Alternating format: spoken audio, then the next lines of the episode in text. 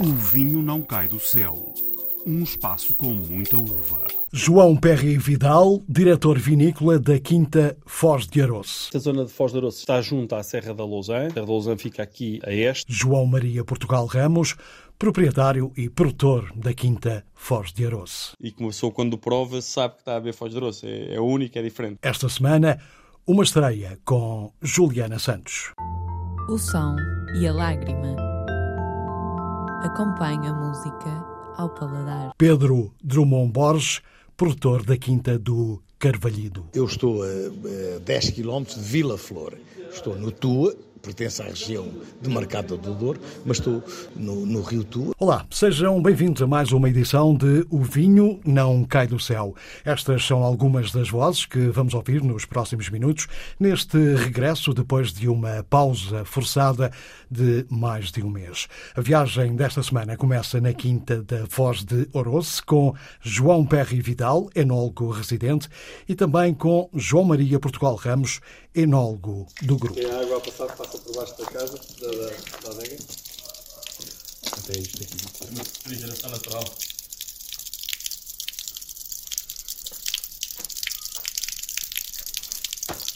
De Oroce, isto não fica nem, nem não é bem dão, não é bem bairrada, é, é mais ou menos o quê? Pois, não é nem uma coisa nem outra.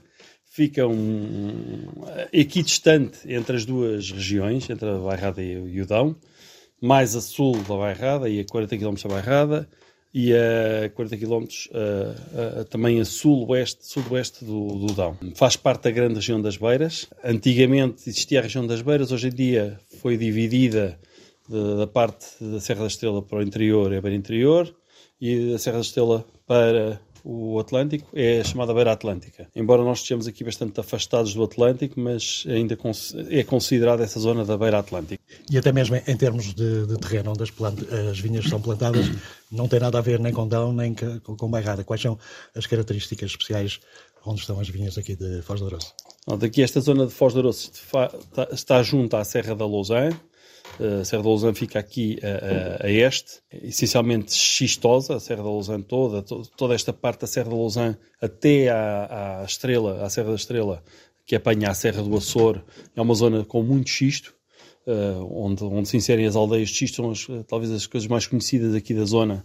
Mas, toda, aliás, Lausanne vem de- do nome Lousa eh, por causa do xisto que aqui há, e Foz de Aroce não foge à, à- à regra, e essa, e essa influência da- todos os solos daqui são xistosos. Tem uma parte aluvional por cima do, por cima do xisto, mas to, o, o- em profundidade, de um metro para baixo, é tudo xisto. A oeste e a, a fazer uma barreira na zona atlântica, temos a, a Serra de Miranda e Penela, que faz com que esta zona aqui, onde nós estamos, em Foz de Aroce, que está junto ao, ao, ao Vale do Ceira e na foz do, do, do Rio Aroce, que deságua aqui no Ceira, toda esta zona é uma zona que tem um, um microclima especial, porque está rodeada desta, destas, destas três cordilheiras, da, da, da, da, Lausanne, Miranda e Penela, que dão, criam aqui um- um- uma zona climaticamente mais, mais favorável e mais protegida da influência atlântica, e daí ser uma zona bastante quente. Nós não estamos num- num- em, em- não a uma altitude grande, nós estamos a 100 metros de altitude, mas é uma zona bastante quente e com muita umidade também. Este tipo de características que acaba de definir, depois, o que é que traz para o, vinho? O que, é que, que é que faz com que o vinho acabe por ser o que é? Bem, a, primeira coisa é que realmente os- o, o- este, este clima, que é um clima bastante quente, no verão é muito quente aqui, e dada também a, a facilidade de- e, a, a um- umidade que se sente durante todo o ano, em especial durante as manhãs, ajuda muito na, na maturação das uvas. Eh, aqui a maturação dá-se de forma muito fácil, eh, bastante mais cedo do que no Dão, que estamos a, no Dão está a 500, 400, 500 metros de altitude, ou na Bairrada que tem a tal influência atlântica, que aqui não se sente. Portanto, aqui toda esta zona permite que as, as videiras amadureçam as suas uvas bastante mais cedo e melhor. O que eu considero, é o que eu sinto aqui é que realmente as uvas amadurecem muito bem. Nós conseguimos ter aqui eh, uvas maduras num- em meados de setembro eh, antes dos equinócios, normalmente antes das chuvas, do, do, normalmente no final de setembro chove sempre um bocado, em outubro, e nós conseguimos muitas vezes fazer as vínimas antes dessa, dessas chuvas, que é essencial para termos uvas de qualidade, que não tenhamos uvas com... com a chuva estraga sempre, não é? Portanto, aqui é, é, é, é benéfico, é essencial que, é, que, essa, que essa eh, maturação se dê bem e, e cedo antes desses, de, das chuvas. Depois, ao mesmo tempo, esta, esta umidade que se sente durante todo o ano, em especial nas manhãs em que há sempre alguma neblina, eu penso que tem a influência do, do, do, dos dois rios é importante para, essa, para, para, a criação dessa neblina, mas durante as manhãs há sempre neblina, até às 10 da manhã, e, e as videiras uh, acabam por estar uh, com umidade, ficam molhadas, que ajuda bastante também na, na hidratação da, das próprias folhas da videira, portanto, aguentam-se mais as folhas da videira, aguentam melhor o calor depois durante o resto do dia, e as uvas também, uh, melhoram melhora a, a, a, o estado hídrico da planta, ao mesmo tempo uh, há uma preservação da parte, da parte ácida do, das uvas e, da, e, do, e, da, e aromática também, dada essa, essa, essa, essa, essa umidade que se sente ah, e, e, e, e portanto, não há tanta oxidação de, de, dessa fração ácida e, do, e, aromática. Apesar de não estarmos na, na bairrada, hum, a casta rainha, pelo menos tinta, aqui também é vaga. Uh, Fale-me um bocadinho das castas usadas aqui na Foz do Ouroço. Bem, a, a, a, maioria da, da grande parte da, da, vinha que nós temos é tinta. 90% da vinha é, é, tinta e é essencialmente vaga. É, é a casta que está na vinha velha, era a casta que sempre se plantou aqui. E depois temos um, um bocado que foi introduzida já mais recentemente, em 2000. Temos aqui uma vinha que de, de Toriga Nacional na encosta. Mas a baga aqui é que predomina. Bom, todos nós sabemos que a baga é sempre uma casta muito mais difícil, não só de, de, de na parte agrícola da, da, casta, que tem algumas dificuldades uh, na, na, maturação e, na, e, na, e, e por ter um cacho muito fechado, com facilidade, é, tem, tem problemas de, de, de podridões. Ao mesmo tempo, depois faz vinhos extraordinários, com, com, tem uma carga técnica bastante elevada, tem muita acidez, que reforça essa tanicidade da, da própria casta.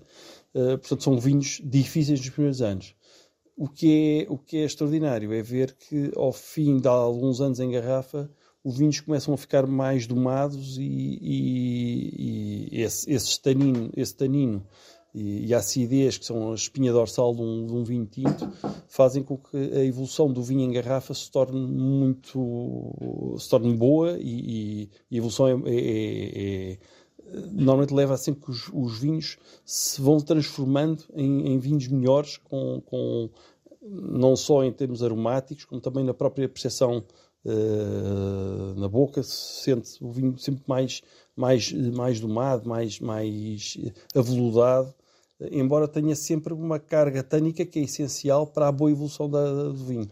E que, em boa parte, saem de, de vinhas velhas. Uh, a vinha velha a, vinha velha aqui ajuda porque a maturação a, a concentração que, que nós sentimos numa, numas uvas de vinha velha é normalmente mais elevada do que uma vinha, numa vinha mais nova.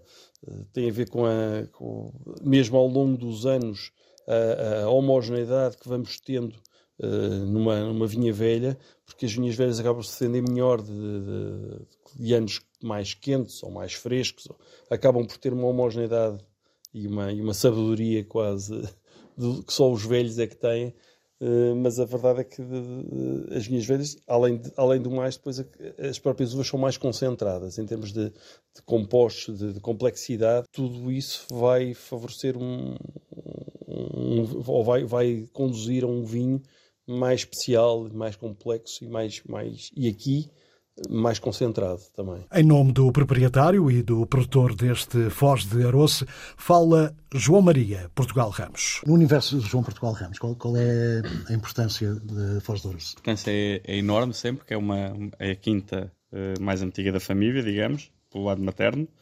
Uh, e depois é uma quinta que eu acho que uh, aporta um caráter diferenciador uh, ao nosso portfólio. Nós não temos é assim um, é um vinho de quinta, é um vinho quase comparado a um chateau francês, só temos esta, estes 12 hectares. Uh, é um vinho que está na, na família desde o século XVIII e achamos que tem um potencial enorme uh, para refletir o terroir, que é Foz de Aroço, e que há um nicho de mercado que conhece este vinho, gosta imenso deste vinho e dá, tem imenso potencial, muito limitado devido à, à quantidade da quinta, mas que tem imenso potencial para atingir restaurantes que nos interessam, etc. Eh, é um, uma grande ferramenta para abrir portas. E uh, sempre se teve apenas três, três referências, o, o portfólio da Foz do Doros, porque é só nunca tentaram abrir mais o leque? Acho que está muito bem organizado o portfólio de Foz do Doros. Temos uma experiência ou outra na calha, uh, mas isto nós não. O vinho de Foz do Douro começa a ser comercializado uh, em 89 ou 90, se não me engano. Portanto, e, só com o vinho tinto. Depois devagarinho foi-se comercializando o branco e depois, a essa altura, nasce o Vinhas Velhas. E sendo uma, uma quinta tão pequenina, que só tem três castas, em que a Turga Nacional é muito minoritária, portanto, Baga maioritariamente, depois tem um bocadinho de Turga Nacional e o Cercial no branco, é difícil uh, inventar muito mais. Não temos quantidade para andar a inventar grandes referências. Vamos fazer agora uma experiência, se Deus quiser, se tudo correr bem, mas não, não há de ser assim uma coisa que vá, que vai aumentar enorme, uh, para uma enorme quantidade de referências diferentes. Assim, uh, pinceladas muito largas, conte-me só um pouco da história de, de, de, desta quinta. Então, esta quinta vem do, do, do meu lado materno, portanto, dos sogros do meu pai. Uh, era um tio do meu avô que não tinha filhos e deixou a quinta ao meu avô. Já o tio do meu avô tinha plantado vinha o meu avô não conhecia meu, esse meu teu avô, mas o, o meu avô adorava vinhos, uh, adorava comer e adorava bons vinhos. As férias do meu avô era ir com a minha avó para a França e provar os vinhos de chateaus e tirar mini cursos de vinho. Era agrónomo, por acaso, o meu avô. Mas eu acho que nunca, na altura, não ter vinha numa quinta não era sinónimo de ter que focar e fazer um vinho de, na quinta. Portanto, o meu avô fazia este vinho de certa maneira, à maneira que ele gostava, e até era um bocadinho uma, um pet net da altura, que era engarrafava o vinho sem fazer malvática, para comer com as sardinhas no verão, para ter um bocadinho de gás na altura das sardinhas. O meu pai, quando se casa para em 88, não, não opinava muito, ou não opinava mesmo muito pouco nos vinhos de Foz de Rosso, o meu avô tinha lá as ideias dele, e, e, e, bem, mas foi percebendo que havia aqui algum potencial. E devagarinho foi convencer o meu avô a comprar umas barricas, a fazer a malvática, a tratar os vinhos com um bocadinho de sulfuroso, etc. E os vinhos foram endireitando. E hoje em dia eu acho que é uma, uma, um, uma casa em Portugal com bastante nome e que eu acho que é uma coisa muito gira que é, é facilmente identificável em prova cegas. É um vinho cheio de caráter e que uma pessoa quando prova sabe que está a beber Foz de Roça. É, é único, é diferente. E isso enche-nos de orgulho porque é um vinho que nós quando fazemos os vinhos o giro é transportar o consumidor ao terroir onde o vinho nasce. E em Foz de Roça esse trabalho é muito fácil Portanto, nós quando bebemos Foz de Grosso, dos, vinhos que nós, que, eu, nós temos no nosso grupo, às provas cegas, o primeiro que eu identifico logo é Foz de Grosso. Às vezes posso me enganar, uma pessoa pode se enganar com espalhar ao comprido, em Foz de Aroço é mais raro. E, e isso dá-nos imenso gosto. Vinhos da Quinta da Foz de Aroço, uma pérola da João Portugal Ramos, perdida entre a Bairrada e o Dão, e onde a Baga é rainha. Casamentos feitos no céu. Harmonizações perfeitas entre o vinho e outras artes. Esta semana trazemos uma estreia, ainda à volta de harmonização entre vinho e música. Depois do projeto Baco, Juliana Santos está de volta ao Vinho Não Cai do Céu. Olá! Eu sou a Juliana Santos e sejam bem-vindos à primeira temporada de O Som e a Lágrima. Em cada episódio vou partilhar convosco experiências que fiz em casa, ao brincar aqui com o sentido da audição e do paladar para realmente perceber qual é a harmonia que existe entre eles. Todas estas experiências têm estímulos diferentes, tanto para os vinhos como para as próprias músicas. E para este primeiro episódio, eh, vou combinar aqui as vozes agudas e as graves com uma verdadeira surpresa da beira interior.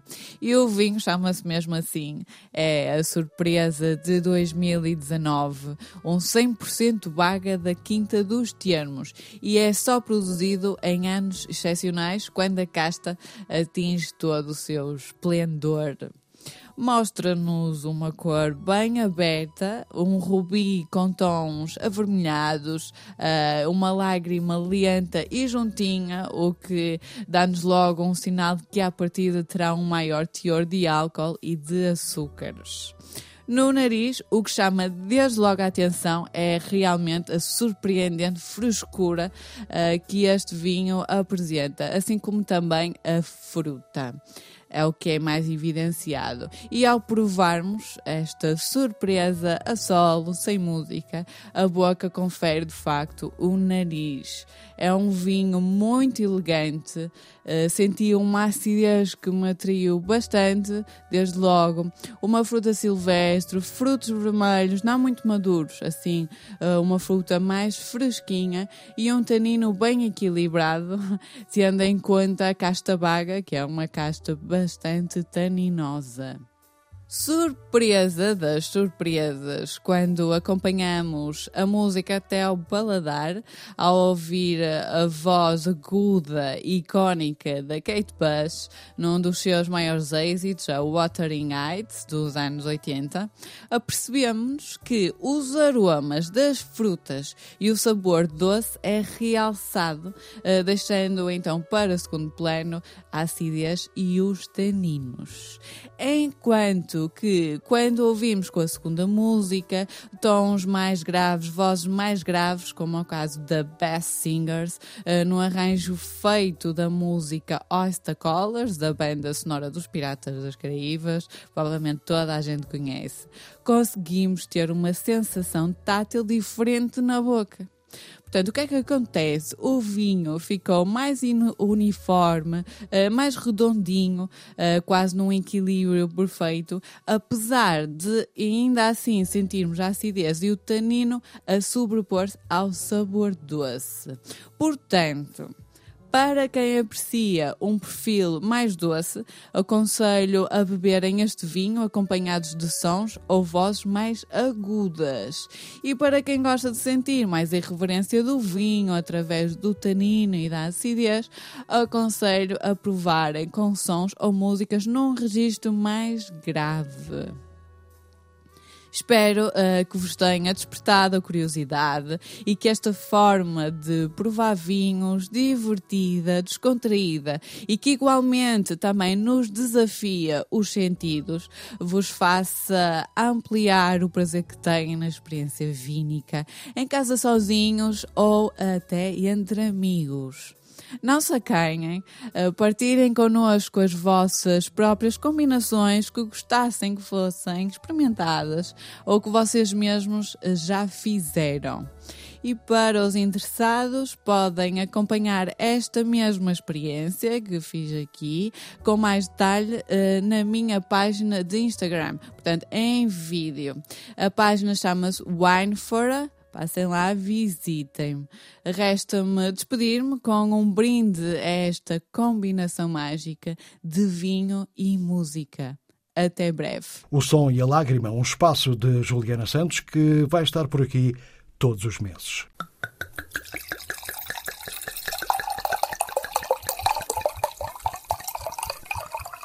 E esta semana ainda temos tempo para mostrar um novo projeto, apenas com seis anos.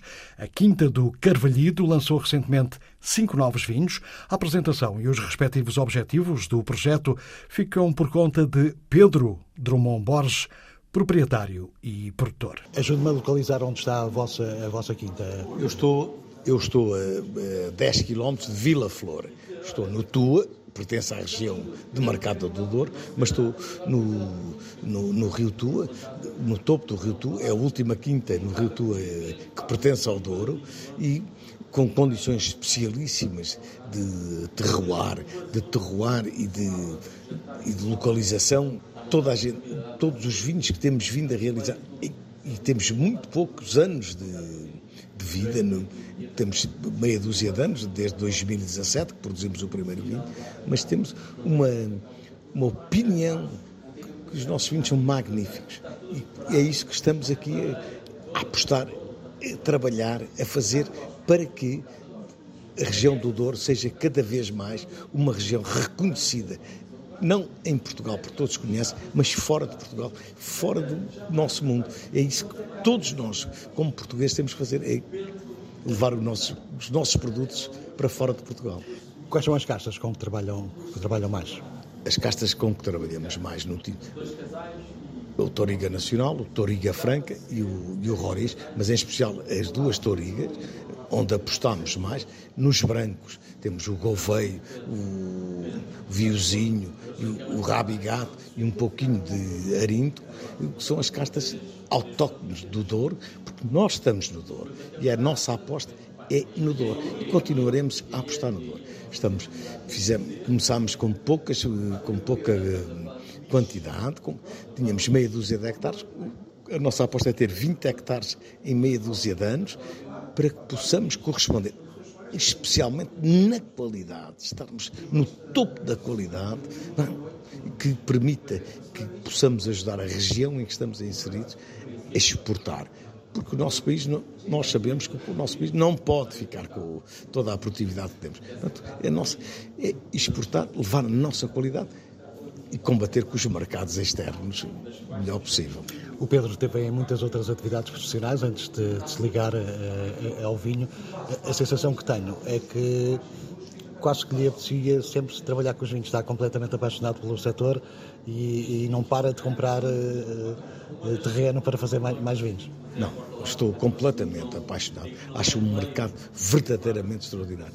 Porque é uma simbiose entre a, nossa, a minha capacidade de realizar e a capacidade que o país me dá, o terroir do meu país me dá, de eu juntar as duas coisas e criar riqueza para o meu país. A minha maior preocupação não é criar, não é ser rico, é criar riqueza para o meu país, para mim, para os que me rodeiam e em especial, e em, muito especialmente, para aqueles que estão na minha zona, aqueles que me estão a ajudar a criar este, este mercado. Porque eu, sozinho, ou os meus filhos, não seríamos capazes em nenhum momento de criar o que estamos a fazer. Portanto, estamos a ajudar a pedir ajuda e a ajudar aqueles que estão no terreno, na nossa zona de, de intervenção, a fazer estas coisas maravilhosas que é este vinho do Douro, da região do Douro. Mas, são, mas o nosso grande objetivo é fixar as pessoas, ajudar as pessoas a fixarem-se, a estar, porque Lisboa, Porto e o litoral já chega do litoral. Não trazem mais riqueza. Somos temos que ser todos nós, no nosso país, a puxar por aqueles que estão nas, nos ditos eh, locais de, fora de, dos grandes centros e do interior a trazer riqueza para o país. Nós temos riquezas extraordinárias que temos que potenciar e temos, mas para isso temos que potenciar as pessoas que lá estão.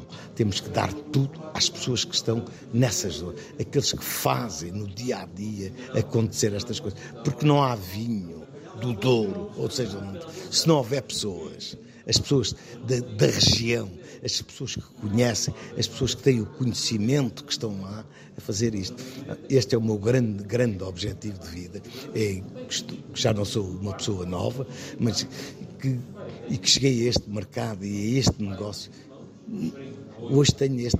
O que eu quero é que quem vive, quem vive nestes terroirs, que seja capaz de ter uma vida digna, porque nós temos que proporcionar às pessoas que estão lá a fazer isto uma vida digna. E o que o país não foi capaz até hoje foi de proporcionar às pessoas que estão no interior uma vida digna, que lhes permitisse continuar, não não emigrar, não. E é isto que eu, o meu sonho, o meu sonho é fazer da, da Quinta uma coisa maravilhosa e uma marca, tudo. Mas especialmente ajudar as pessoas que lá estão a fixarem-se e a ter uma vida digna. Uma coisa é ajudar, a outra é ter vida digna. E o que eu quero é que estas pessoas tenham uma vida muito digna com o negócio que eu estou a criar. E com os sonhos de Pedro Drummond Borges e o projeto Quinta do Carvalhido, fechamos esta edição de O Vinho Não Cai do Céu. Críticas, sugestões e ideias podem ser enviadas para o e-mail alexandre.david.rtp.pt. Saúde e boas provas.